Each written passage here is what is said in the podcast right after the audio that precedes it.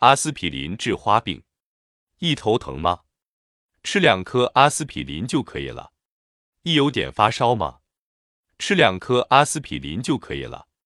一要及早预防心脏阻塞吗？定期服用阿司匹林会有帮助的，而且男女皆可适用。阿司匹林可促进植物的免疫机制。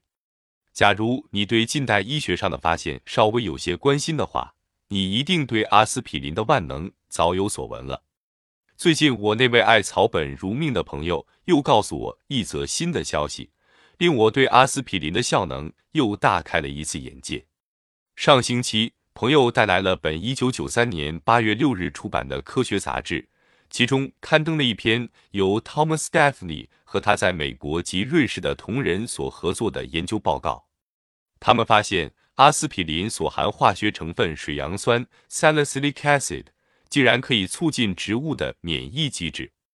这组研究人员利用烟草叶做实验，因为烟草本身含有一种植物蛋白质，在遇到病菌袭击时，就会分解水杨酸来抵御外媒。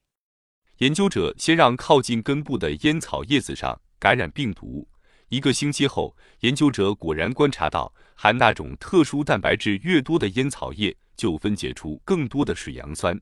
因而也使病菌感染所造成的棕色斑点变得很小。没有水杨酸的烟草叶就因病毒的破坏而出现死亡斑点。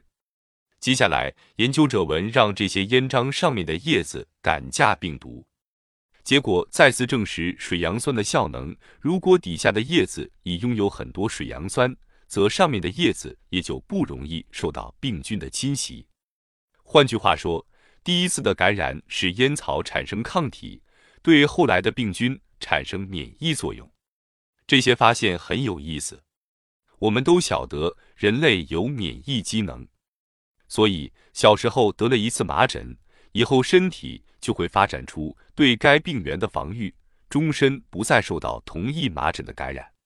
现在科学家在植物的生命中，居然也发现相类似的免疫现象。使我们对动植物的生命之分际更为模糊。对一些喜爱深思的人而言，人本与草本的意义是否有雷同之处？但对科学家来说，了解植物的免疫过程，也许可以帮助我们对发展疫苗的技术有所增进。